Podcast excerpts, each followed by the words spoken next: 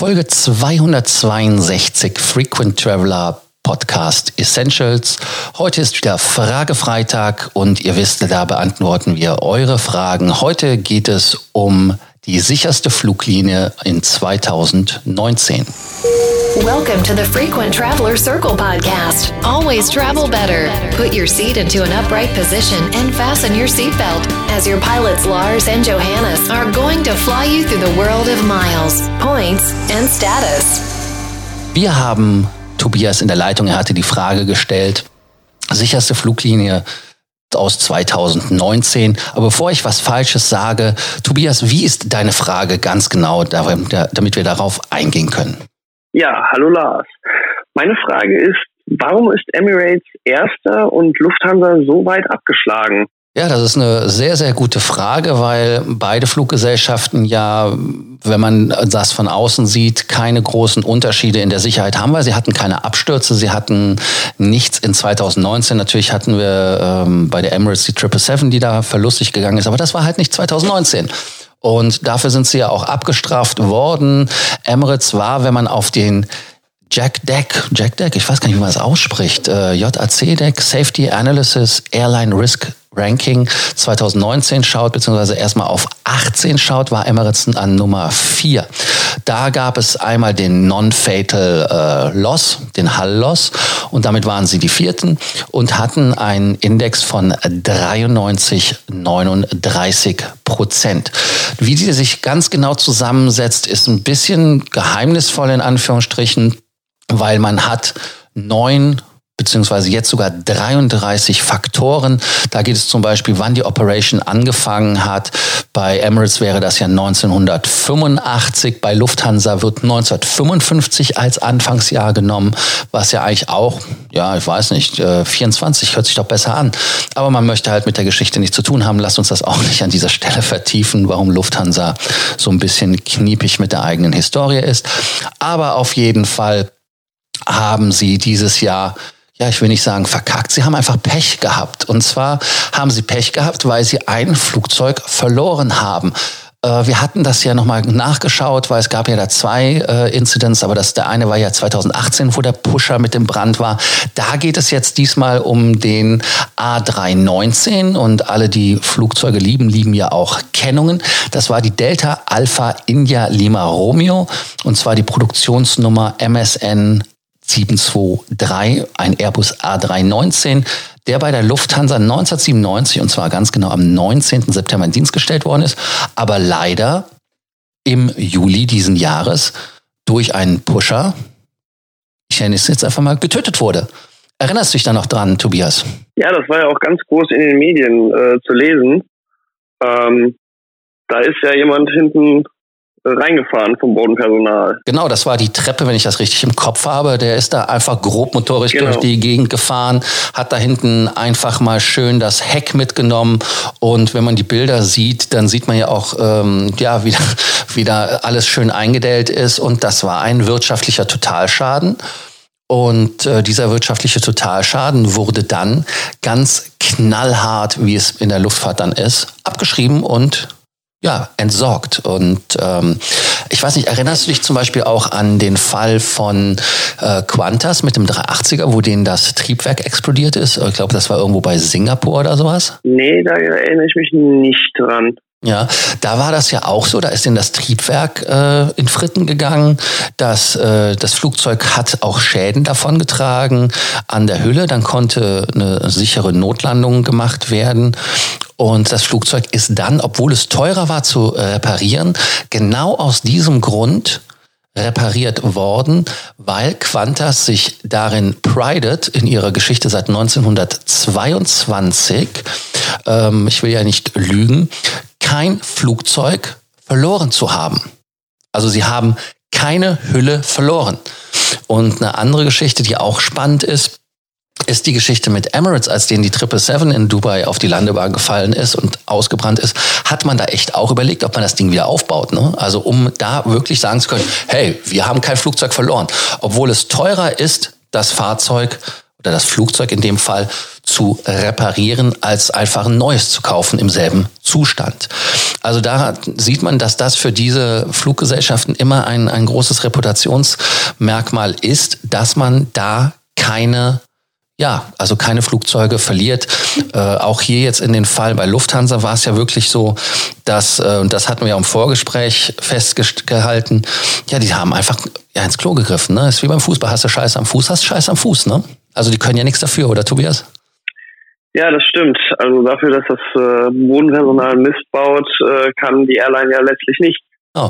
Und äh, Etihad, wenn man sich das anguckt, ist übrigens da auch relativ weit vorne. Warum? Ganz einfach, weil sie mit ihrem Ranking von 95,21 Prozent, was ja nicht ganz weit weg ist von den 95,48. Wir erinnern uns, Emirates hatte vorher 93,39 im Vorjahr, weil sie ganz einfach auch keine ja, Serious Incidents haben.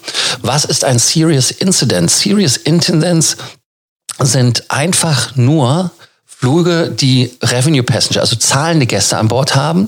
Es zählt kein Cargo rein, es zählt kein Trainingsflug rein und es zählt auch kein Ferryflug. Ferryflug, das sind die Leerflüge, die man hat, die äh, stattfinden, zum Beispiel um Flugzeuge zu repositionieren. Als Beispiel hatten wir mal eine, eine Notlandung, hätte ich fast gesagt, es war eigentlich eine Sicherheitslandung, korrekterweise ähm, in Warschau, weil uns am 380er Triebwerk verreckt ist. Wir kamen aus den USA, ich weiß gar nicht mehr, wo wir herkamen, und sind in Warschau gelandet und äh, wollten das überprüfen, aber bei der Überprüfung oder beziehungsweise bei der Landung ist ein, ja, was soll man sagen, Warschau ist nicht wirklich 380er ready. Also ist man, als man abgebogen ist von der Start- und Landebahn, so ein bisschen über Beleuchtung gefahren, hat sich da die ähm, Kabellage abgerissen von den Bremsen an einer Fahrwerksseite. Und damit war das Flugzeug direkt in Warschau tot. Und nach der Reparatur in 380er kann man in Warschau nicht wirklich einfach ähm, so reparieren. Man sieht ja zur Zeit in Warschau auch, dass man sehr viel mehr auf 787er Reparaturen spezialisiert ist, wenn man dem Hangar trauen darf. Da stehen ja einige davor. Und äh, ja, als das dann fertig war, gab es natürlich keine Leute, die damit fliegen konnten, weil die waren ja schon alle weg. Also ist das Flugzeug nur mit Cockpit von Warschau aus wieder zurück nach Dubai geflogen und in den Service gekommen. Und diesen Flug nennt man einfach Ferryflug, wo das Flugzeug zurück positioniert wird.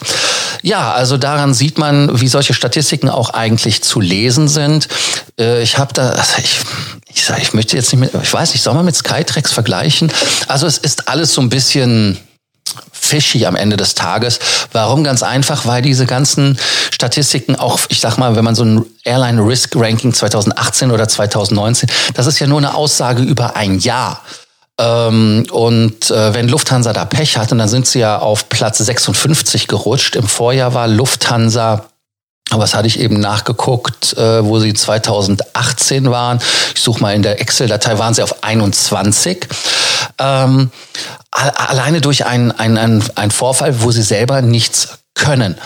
Ähm, wie siehst du das, äh, Tobias? Ist das für dich einen, äh, ja, ich sag mal, ein Maßstab, wo du einen, einer Fluggesellschaft dein Geld gibst, oder sagst du, seid besonders sicher oder hast du da eine andere Bewertung für dich selber als so eine Liste, die von irgendeiner Firma kommt, in Anführungsstrichen so einer Firma natürlich? Ja, in erster Linie geht es mir darum, dass das Personal richtig ausgebildet ist und in ähm, Situationen, die brenzlig sind, auch richtig reagieren. Das ist, finde ich, das Wichtigste und äh, nicht in der Hinsicht, ob das Bodenpersonal ähm, die Fluggastreppe zufälligerweise an die falsche Position fährt. Also das ist dann, natürlich kann das auch verheerende Auswirkungen haben, ähm, aber ich denke mal, das Personal sollte in erster Linie wissen, was sie tun. Ja, also insofern geht es hier um gefühlte Sicherheit und um das Gefühl, dass man mit äh, einer Fluggesellschaft sicher, aber auch wirklich ankommt. Und man sieht daran zwei Dinge in meinen Augen, die besonders wichtig sind. Und zwar einfach, dass es subjektive Faktoren sind. Wenn wir ehrlich sind und wenn man in dem Forum im Vielflieger Stammtisch den ich euch übrigens an dieser Stelle auch wieder ans Herz lege, auch wenn da teilweise sehr viel Folklore stattfindet, dass man da, mh, mm, ja, also dass man dass man bei der Fluggesellschaftsbewertung eher auf der Sicherheit und Preisschiene unterwegs ist, als dass man sagt, die sind so bling bling, die sind super, das ist super Luxus. Also da macht vielleicht Lufthansa doch einiges richtig, dass sie eine Business Class haben, die ja mittlerweile leider am unteren Ende ist. Auch als sie eingeführt wurde, war sie ja schon am unteren Ende Aber die Leute einfach sagen, das ist mir scheißegal, der Preis ist für mich okay, weil sie sind sicher. Und ähm, dass man dann auch einen Direktflug hat, und dann nicht mit einer vermeintlichen Emirates mit einem 380er durch die Weltgeschichte schippert, wenn man nach Asien fliegt zum Beispiel, über Dubai mit drei Stunden, vier Stunden Aufenthalt. Also insofern sind das Maßstäbe, mit denen ihr eure Flüge bucht. Und Tobias hatte uns das ja auch äh, freundlicherweise eben auch schon seinem Statement gesagt. Ja, was fällt mir jetzt wieder ein? Eigentlich nur, wenn ihr Fragen, Sorgen, Ängste oder Nöte habt, schreibt uns einfach oder macht es wie Tobias. Stellt euch für den Podcast zur Verfügung. Ich habe ihn quasi spontan, nachdem er die WhatsApp-Nachricht geschickt hatte, gesagt, komm, lass uns einen Podcast machen. Er sagt, ich habe eigentlich, ich habe erst morgen Zeit. Habe ich gesagt, nee, ist zu spät, müssen wir heute noch schnell durchziehen. Ähm, ich habe ihn quasi vergewaltigt. Bin ich sehr dankbar für. Danke. Und äh, für euch natürlich auch, wenn ihr Interesse habt, zögert nicht, auch bei anderen Sorgen, Ängsten und Nöten, uns einfach zu schreiben. Oder, wie das so schön immer wieder heißt, den Abonnierbefehl nicht vergessen. Vergesst nicht, den Frequent Traveler Circle Podcast Essentials zu abonnieren. Wir haben ihn übrigens jetzt auch in Englisch, falls ihr mein Englisch mal hören wollt. Also insofern danke, dass ihr bei der heutigen Frage-Freitags-Folge dabei wart. Und ich freue mich, wenn ihr bei der nächsten Folge vom Frequent Traveler Circle Podcast Essentials dabei seid. Bis dann. Ciao. Thank you for listening to our podcast, Frequent Traveler Circle. Always travel better. And boost your miles, points, and status. Book your free consulting session now at www.ftcircle.com now.